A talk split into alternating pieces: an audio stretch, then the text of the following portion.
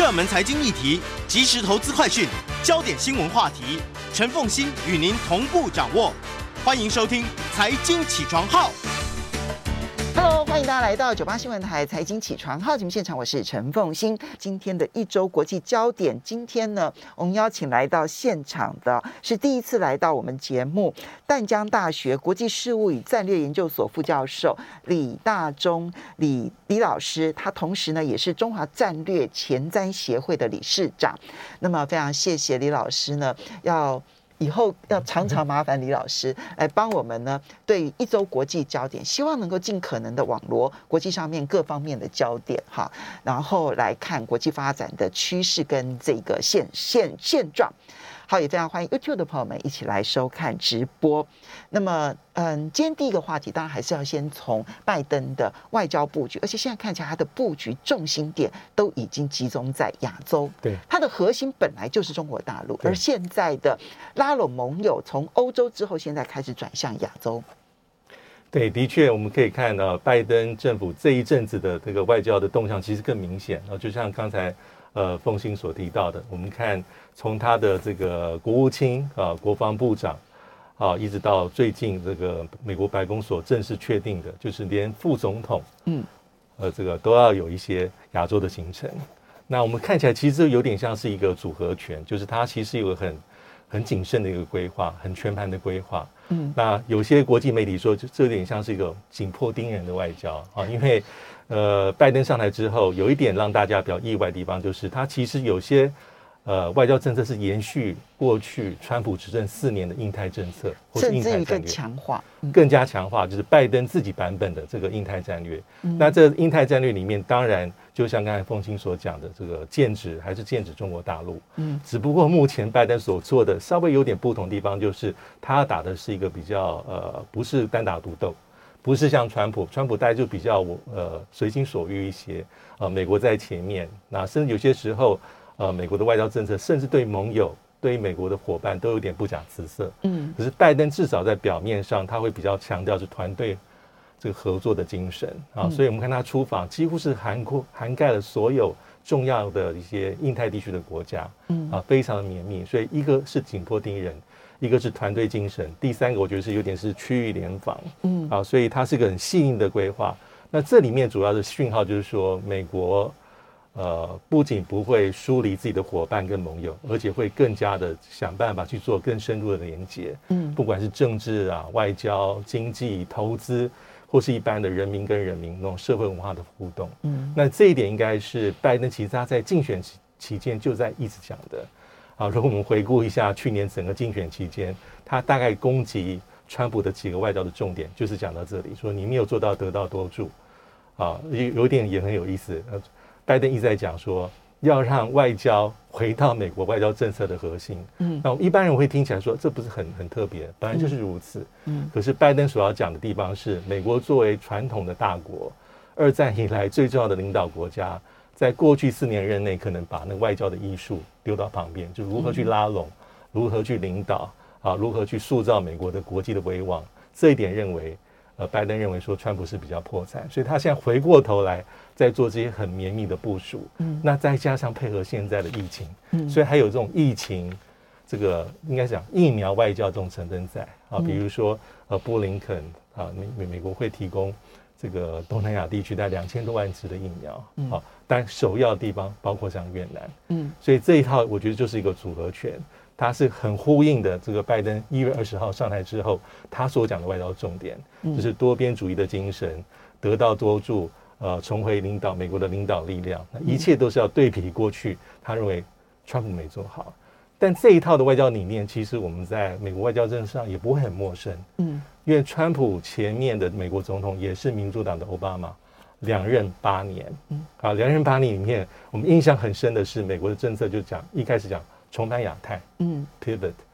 后来讲的是亚太再平衡。嗯，其实那时候奥巴马就有一点这样的味道，因为奥巴马之前的美国总统啊，包括小布希，对于很多在东南亚地区。或者后来我们现在讲印太地区里面很多的多边机制，基本上是就是若离若即若离，几乎不想参与，或是觉得反正你们跑不掉，是，是一定是站在我这边，是。但是奥巴马开始已经觉得说，哎，情势有点不是那么对劲。嗯，因为过去比如说像东协东协区里面可能是中国大陆跟日本在竞争。嗯，但是慢慢慢慢看到中国大陆的实力越来越强大，而且渗透性很强。嗯，那也很得到很多国家的呼应，所以开始从奥巴马开始说，啊，亚太在平衡政策里面，一般我们讲有五个政策支柱，里面一个很重要就是美国要重返或者加强参加。亚太多边机制里面的一个参与程度，嗯啊，不管是老很久前的 APEC，嗯，东协、东协区域论坛、嗯、东协峰会、东亚峰会，过去美国大概都不会派国务卿、副总统、总统这样层级参加，可是从奥巴马开始，大体上会这样做，但但有少数的例外，嗯，那那那些例外就会让呃这些地区的国家认为说，哎，美国到底重不重视我们？嗯，你说你要重谈亚太。亚太再平衡，那亚太的多边机制，对，其实对北京也是好。所以呢，刚刚我们其实组合看起来，比如说像他的副国务卿 Sherman 哈，对，嗯，他这个其实过去这一段期间，他不是只有去中国大陆而已，他五六月五六月的时候，其实就已经去了印尼哈。呃，这些地方，然后呢，呃，印尼、柬埔寨、泰国是。哈，然后呢，接着呢，他其实在七月份的时候，他是去了日本、韩国、蒙古，然后接着再去天津，然后最后其实还去了俄罗斯，对，好，所以你就看出来说，Sherman 的这个行程，呃，除了天津这一站对他来讲极为重要，而且国际媒体报道很多之外，他其实已经是环中国跑了一趟，环中国哈。那么，嗯，接下来就是呃，美国国防部长奥斯汀哈，在上个礼拜的时候呢，一连串去访问的，包括的是越南、菲律宾、呃，新加坡啊。然后呢，紧接着我们看到美国国务卿布林肯这一个礼拜密密麻麻的，他就要跟这个东协呃，至少超过五个国家用视讯通话。对，这里面。包括了缅甸。是。哈，还有包括了柬埔寨啦、寮国这一些，尤其是柬埔寨跟寮国，过去被认为比较亲中的这个东协当中的这些国家，然后未来还有美国副总统贺锦丽，他要直接到这个区域。对，所以你刚刚讲绵密的组合拳，希望能够拉拢亚太的这一些盟国，但是我们其实需要，呃，这一个做法，它其实有利的地方是我我打团体战嘛，对。那么，但是它不利的地方是，你就不能够任由美国为所欲为，因为当初川普之所以他不甩盟国，一个很重要的原因，是因为那我爱做什么就做什么，我才不要听你们的，对不对？哈，我要跟我跟德国之间的往来就是美国说了算，所以呢，我要求你那一个北溪二号呢是不能够这个这个开通，我就不准你开通。那德国说，那你这个伤害了我的国家利益，我凭什么为了牺牲自己的利益跟你配合？好，那。拜登他就会愿意委曲求全，我就同意北溪二号可以开通了。所以他现在要拉拢亚太盟国，我们其实要问的是，他到目前为止他收获多少？他会因此对自己的整个的战略战术而修改多少？而各个国家又如何去观察跟美国之间的合作？对，我觉得这是很关键的议题，就是说，我们看到这么多的一些外交的作为啊，不管是组合拳，或者是他环了中国大陆一圈，都在做一些工作，但成效如何啊？我觉得基本上美国还是面临到一些长期来的挑战。这个挑战当然是拜登现在是讲这种团队合作的精神得到多助，但是其实在奥巴马政府时期，我们刚刚所说的重返亚太、亚太再平衡，就遇到同样的挑战。这第一个挑战就是说。因为区域里面的多数的国家还是希望能够比较不明显的选边站，嗯，因为无论是在中国大陆或美国，你二选一大概都是每个国家的噩梦，除了少数的国家例外。那我们看在奥巴马执政时期，那时候有美国非常力主的力推的 TPP，嗯，是一个亚太再平衡里面五大支柱的最后一个重心，就是连接美国的政治在区域的力量，还有美国本土的经济复苏，嗯。但是在 TPP 跟 RCEP 或中国大陆主导的这种亚太区域多边机制里面，其实很多国家是这样讲可能不太好听，有点脚踏两条船。我参加这个，我也不排斥这个。对啊，从国家利益的角度来讲，何乐而不为？所以这个困境对美国来说，到现在其实都是如此，并没有太重大的改变。就是对大家，除非我面临到很大压力，真的要我二选一，否则我最好状态就是如此。嗯，呃，会非常欢迎美国继续存在，尤其政治的那种外交的安全的。但在经济上，我又不能说我跟中国大陆说，哎，我完全不用理会你，你对我来说还是很重要。嗯、所以这个困境或这个挑战对美国来说一直都存在。嗯，那我觉得，即便是拜登现在是在外交的艺术上做得很好，嗯，好想办法施加压力，有些胡萝卜，嗯，但是这困境第一个还是存在。嗯，第二个，我觉得重点是区域内，假设是民主国家，都会面临到内部政治的动荡，嗯，或变迁。不同的执政者，比如说菲律宾是最明显的例子。之前的埃奎诺三世跟后来的杜特地对美国的态度，对中国大陆态度就会有些差异。嗯，因为这是民主国家，透过民主的洗礼选举的总统，所以总统的意识形态、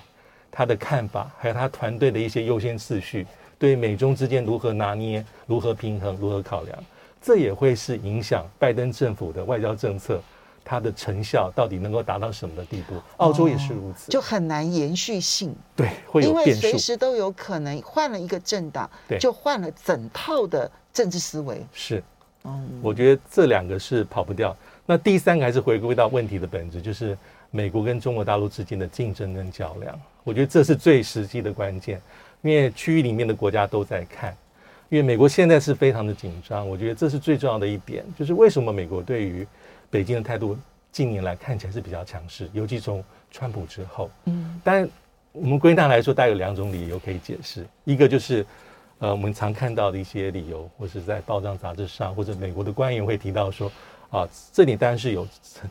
合理的，就是说，呃，因为北京的态度啊，习近平主政以来的一些政策，嗯，呃，可能有点往回缩，或是走点回头路，包括取消任期制。所以，对于一些在西方世界或者在美国境内的一些原本比较开明派的，或者主张跟中国大陆我继续跟你交往，能够改变你这一派的声音，被压制。嗯，有人说失望，强烈被压制，强烈被压制，所以几乎没有办法再发生。包括那个前几年川普总统也常常讲这些东西。嗯，这是一个我觉得是合理的，这个解释是有有有力有力量的。嗯，但另外一个解释我觉得也很很重要，就是实力的对比接近。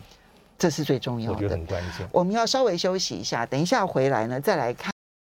再回到九八新闻台财经起床号节目现场，我是陈凤欣。在我们现场的呢是淡江大学国际事务与战略研究所副教授李大宗李副教授，他同时也是中华战略前瞻协会理事长。那么，呃，李老师刚刚提到，就是拜登的在亚洲行亚洲的布局是紧迫盯人盯人，然后区域联防。如果你从这一个 篮球大概就可以感受得到，他那个。反中的那一个整套的这样子的一个思维，好，那你刚刚提到说，嗯，他面临到了一个实质的在这个地方的困境，那是从奥巴马时代就有的困境。是是。第一个就是这个地方，它很明显的经济跟中国大陆关系太密切了，对，没有人想要选边站，好，所以没有人想要公开的。因为是因为亲美而反中，没有人要这么做哈，所以他有盟友上面的合作的压力。第二个是这个区域当中的民主国家，其实政党更换非常频繁，所以呢，换一个政党就换一套完全不一样的政治思维，使得他的盟友策略很难有持续性啊。那第三个其实就牵涉到中美之间的竞争。对，那你刚刚提到说。美国现在选择跟中国大陆竞争，它当然有一派的理由，是因为啊，习近平上任了之后开始走向紧缩，那个紧缩就是对言论各方面的管控变得紧缩这件事情，让美国有很好的理由啊，让所有的交往派都都闭嘴。嗯，但是呢，另一个理由其实你提到的就是所有实力的接近。对，这个实力接近，如果我们去看二次世界大战之前的欧洲的话，其实。整个欧洲系统对于实力接近就必然要压制这件事情，他们才是习惯性的战略思维。对，我觉得呃，就像刚才风清所说，我觉得目前来说，除了这个交往派的力量被压制之外，第二个我觉得比较明显，对一般美国的精英，而且是跨党派，他会有个忧虑跟疑惧，就是说，同样假设今天面对的是中国大陆的挑战。那现在跟三十年前就是不可同日而语。嗯，啊，我有时候会形容说，有点像是个马拉松。嗯，啊，过去美国领先中国大陆是全方位的，啊，都都大幅度领先，所以他可能领先好几圈。我我可以非常的悠游自在。啊，遇到中国大陆对我的挑战，我可以很很怎么样，很云淡风轻，或是非常有把握的去做应对。但现在美国没有那种余裕了，嗯，因为一回头可能他就在我后面五十公尺，嗯，我必须得赶快加速，用尽我全力的力量，才能够领先我的，保住我领先的优势。嗯，所以目前来说，这就是美国精英的一个，我觉得最最重要的一个写照，就是实力太接近了，焦虑，焦虑，而且这焦虑感是在国会里面特别明显，嗯，在共和两党里面，民主两党里面都有这样的一个一个人士在。嗯，但是美国还是有它的优势，但是优势是在萎缩当中。美国优势目前，我觉得大家如果看得比较明显，软实力还是很强。嗯，啊，美国对自己一些制度的优势跟自信，虽然经历了这个这个金融的危机的一个挑战，到现在基本上还在。嗯，那军事上、科技上创新的能力也有。嗯，啊，还有它这个作为二次大战结束到现在一个制度的一个支撑者。嗯，啊，我们假设把摆脱。这个过去川普那四年比较比较异类一点，目前这些优势都在，但是这远远不够。就是精英会认为说，我面临到是个迫切挑战。所以我们看拜登上台之后，他对于中国大陆的形容，他其实很少用威胁，嗯，字眼都拿捏过，他大概就用挑战，嗯，会用的是最严峻的挑战者。就对我来说，大概就是，比较接近威胁的最接近的一个字眼了，但又不把那个字。讲到那么深，打破。哦、okay, 嗯，所以这一看，我们觉得刚才所讲，上礼拜那个呃傅国金雪这个这个雪曼去天津的访、嗯、这个访问，他虽然不是那么高层级，但是它让我们回想到，就是在三月份阿拉斯加的会谈，嗯，很像很像。那这后面是代表是什么？表面上是针锋相对，各说各话，其实你要讲什么？我要讲什么，大家都心知肚明。嗯，那中国大陆这次特别挑三点，说你不要再做这三个事情。第一个是那个竞争、合作、对抗的三分法，我们大家耳朵都听到，已经非常的多。这是拜登上任之后他的对中策略的最重要的诉求。嗯，对该竞争的时候竞争，可合作的时候合作，必须对抗的时候对抗。嗯，但是对中方的官员，他讲说这是一种渲染。你在炒作，其实你的本质也不是什么竞争和合作，就是在做对我做对抗，都是障眼法。所以你没有竞争合作，其实你所有的竞争合作包装的都是对抗，都是对抗。这是他第一点。第二点讲是，我们也不陌生，因为以前在上一次王毅跟杨洁篪就讲过，以实力为角地位的出发点。什么叫以实力为地位？美国有自己的解释，那自自我解释我听过很多版本。但就是说，就是刚前面讲，该怎么样就怎么样。我要坚持原则，而且我在跟中国大陆打交道的时候，我不能让我对我的盟友伙伴的承诺受到这个妥协或受到损伤。嗯。但是对于北京而言，这个字眼非常刺耳，就是你对我是高高在上，你在指点我，嗯，你在指导我。北京现在要求的是一个平视的，嗯，平视的地位来看待彼此，因为。这一点呢、啊，其实如果说我们拉回到四五十年前，是那么中美刚刚建交的时候，那个时候，我觉得美国对于要跟中国大陆平起平坐，反而是很安心的，对，一点都不担心的。可是现在，你却明显的感受到美国对于那个地位的斤斤计较，这个在四五十年前他反而不计较，但现在反而变得很计较，是。也许可能像刚才网友写讲，心理层面，嗯，也是很重要的。那最重要的是，目前是一个是实力的对比接近，嗯，第二个是对于双方意图都不确定，嗯，所以这又回到过去我们所讲的战略互疑，嗯，就说我很多承诺我讲了千万遍，我的对手不这样看我，嗯，双方都是，比如说中国大陆会讲说我还不称霸，对美国而言怎么可能？你就是来挑战我，嗯。那美国也会对中国大陆讲说，我没有刻意要压制你，但是对于中国大陆讲，怎么会？你的所作所为，所有的外交布局，所有的重要官员的讲话，都是在对我做压制。嗯，所以这方面应该这样讲说，因为中国大陆跟美国本来就是制度不同，性这个意识形态不同。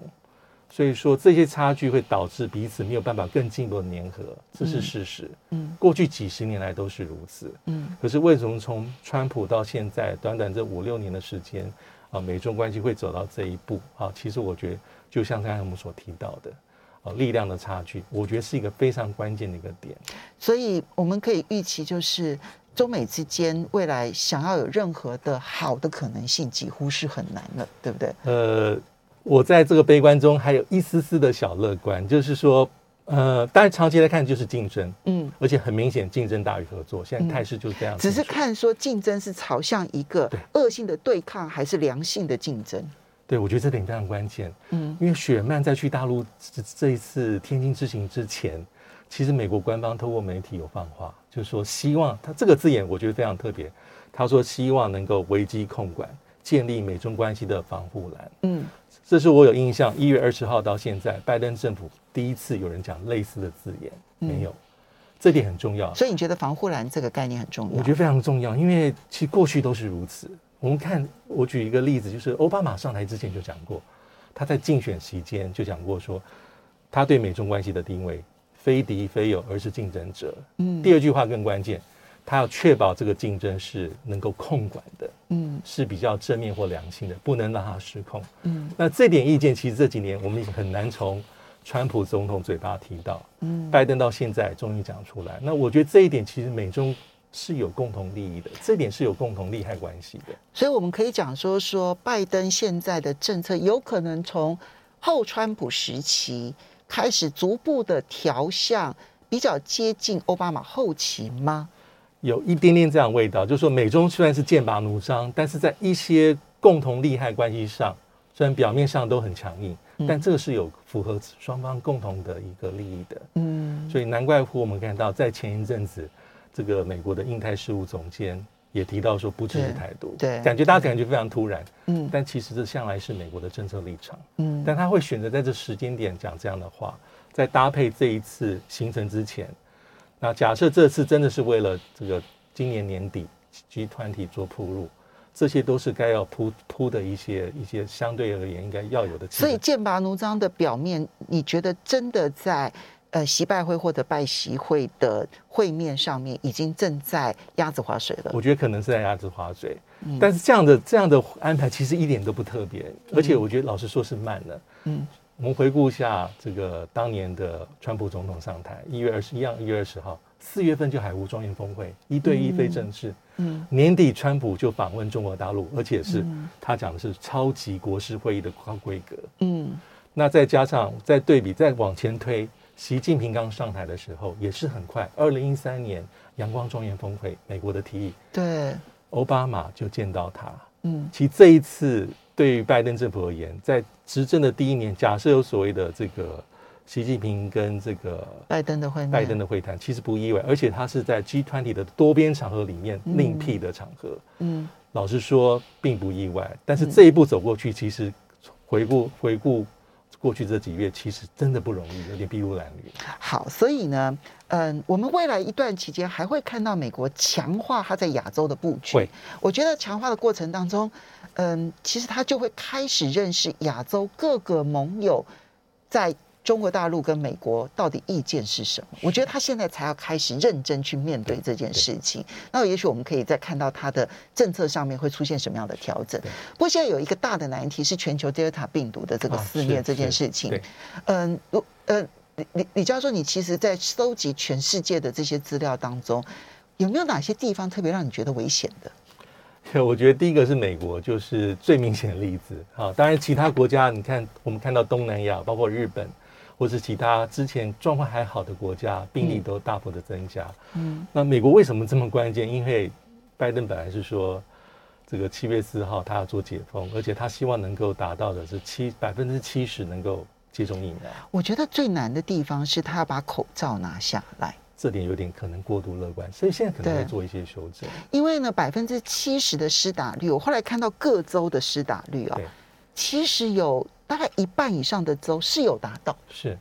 但是有些州太低了，哈，就拖累了，很明显的 拖累。那你从那个那个几个州很明显的看到，就是民主党的州就是施打率非常的高，共和党的州施打率非常的低，对，但。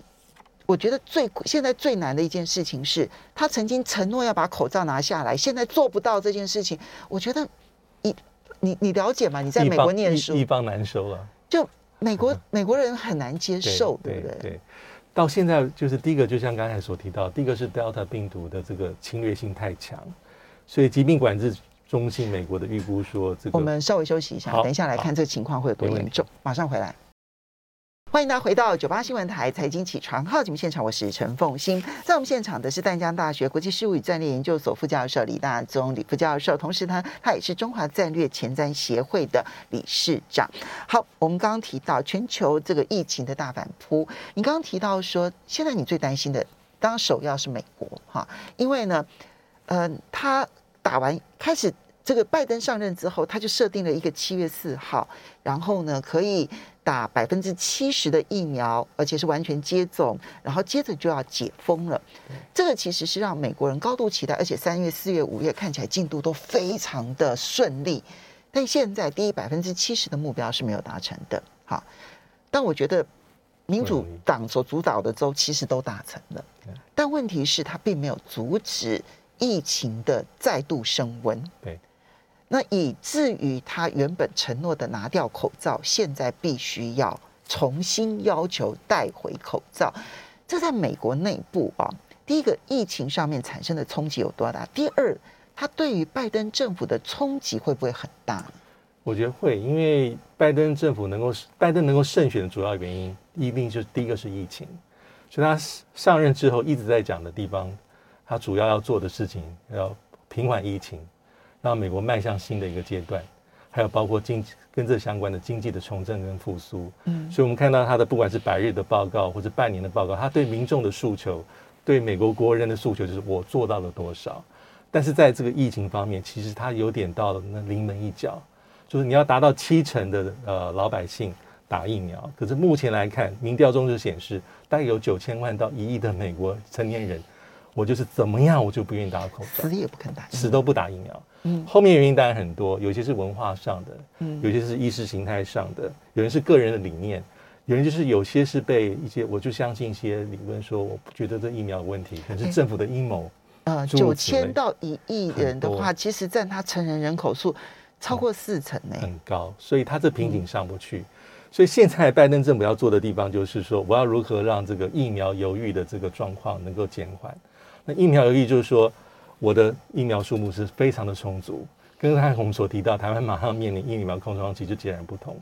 疫苗这么充足，但是我无论提供各式各样的诱因，各州寄出的优惠，什么送汽车、送你的抽奖，到现在拜登政府是呼吁各地方政府跟州政府，只要打疫苗，给你一百美金。嗯，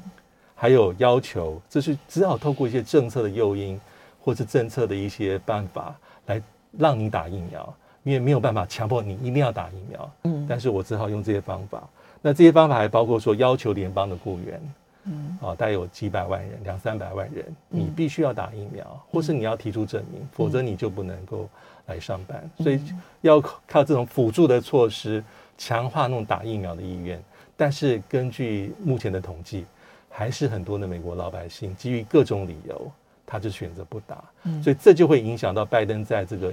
这个防疫上的一个施政的一个一个一个最后的成果的展现，再再加上现在病毒很难捉摸，嗯，就疫苗的速度防护力可能没有办法跟疫苗的这个病毒的变异对。来做赛跑，所以这些都是我觉得目前都是一个拜登政府的很重要的隐忧。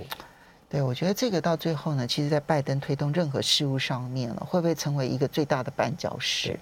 他就会变，你可以想象得到，就是说，一个总统如果他最主，他一上任之后，他最主要的承诺，然后以及他最主要推动的事情，如果最后跳票，对，我们在台湾，其实我们习惯这种选举，你就很清楚的知道，那完蛋了，这个政治人物一定完蛋了，哈，呃，虽然拜登我觉得不至于到完蛋这样的一个程度，不至于，但是我相信会非常的挫伤他的政治信用。这个对他来讲影响就极大了。好，不过我们来看一下这个美国附近的哈，就海地哈，这是我们的邦交国。海地总统摩依士的遇刺案到底是谁干的？嗯，目前还是有呃有一些新的进展啊，因为他是七月七号啊，这总统这个摩伊士遇刺，那一开始有很多不同的一些阴谋论啦，各式各样的谣言。但根据目前最新的资料，哈，就是在逮捕的这些所谓的枪手啊，里面有二十六位呃哥伦比亚人，那他们是佣兵，那他们向警方所展现的是说，呃，前海地的这个最高法院的法官那寇克蒂鲁到目前都下落不明，曾经跟他们有会晤过。啊，所以因为这位这个呃，最高法院的法官当然跟这个海地的这个过世的这个总统是有一些恩怨，嗯。啊，那个他有被这个这个被指控，在今年二月发动政变，那当时也跟另外两位法官是一起被罢免，那目前是下落不明，哦，所以目前来说比较多的证据是指向说他是应该是有可能是一个幕后的藏镜人，OK，哦，但是真正状况如何还不得而知，所以还是偏向于他的内斗吗？呃，他跟总统之间的一些恩怨，目前来讲比较个人恩怨啊，就是因为他的他的他他被他被罢免嘛，嗯啊，所以他有心有不甘，所以目前的讯息是如此，但真正的最后的这个，或者说真正后面的情节来龙去脉，因为人现在不知道，哦，他现在是在，因为他也有可能是因为个人恩怨而被找出来的，目前的一个主导者。他背后 maybe 还有其他主导者，对，对，但是目前来说，其实都是不得而知。OK，、嗯、对，好，因为当然这总统本来就是有些小小的争议，因为他本来任期是到今年的二月，好，但是因为他因为当时他认为说选上跟就职的时间有时间差，好，所以起算点计算有问题，所以他也曾经想要是做修宪公投。啊，所以这个总统的选举有延宕啊，所以让他有一些在国内有一些他的正当性是受到一些质疑。哦，但不管如何，这个事情因为你是故意这个这个枪手杀人，这还是还是被大家所所所抵制了。嗯，啊，所去做一个谴责的。但目前来说，海地的状况还是比较比较麻烦，因为有点权力真空。哎，好，对，这个这是一个，我觉得他他是他呃很长一段时间，他一直处于一个。失能政府的状态，对，我觉得他真的是长期如此。对，因为国际关系里面有一些指标哈，比如说失败的国家，像嗯，凤馨您刚所提到，或是失败中的国家哈，里面有些政治的指数、经济的指数、社会的指数。那很从很多的指标来看，海地可能长期都是属于的指标比较危险的国家啊，比如政府的一些基本治理的功能，嗯，提供一些基础老百姓所需要的功能没有。啊，政治的动荡，嗯、啊，一些精英的出走，嗯、啊，或是一些这个不稳固，或是国际势力可能的一些介入跟干预，嗯、在很多层面上，海地都是符合啊所谓失败中国家的指标。那他的生活的一些呃各种各样的一些呃国际间一些社经的评比，也是在很比较后端的。嗯，好，接下来我们来看一下这个中亚的情势，阿富汗。好，那么嗯。呃七月三十号是连联合国在这个阿富汗的基地都遭遇了袭击。对，现在全世界应该就在就在估算说，到底塔利班全面的取得政权，就阿富汗的现任政府，他真的落荒而逃的时间点，好像在计算这个时间点呢。对，因为巴赫尔政府。对，因为呃，因为美国对这个阿富汗的政策其实非常明显。呃，从奥巴马政府开始啊，到后来的这个川普，川普到现在拜登，其实大家有一个共识了，就是说，基本上美国最后是要撤走的。嗯，啊，我记得去年这个美国总统大选辩论，我印象很深的是当时的呃拜登的民主党挑战者之一，那个年纪非常大、很资深的参议员桑德斯，他讲的最直白。嗯，他说美国该该走了。他说九一事件是二零零一年。嗯。现在呢？去年是二零二零年。他说，很多现在我们美国在当地的子弟兵，在九一事件爆发的时候都还没出生。我们打这么长久的战争，目的是为了什么？嗯，这种讲话其实跟川普、跟拜登其实非常类似，只不过当时桑德斯讲的非常的明，他认为应该尽速。嗯，但是我们看从去年到今年，美国的政策就是慢慢要撤走，但是美国希望做的是。他希望是一个有计划，或是说光荣的撤出，有可能吗？但是目前的状况就是，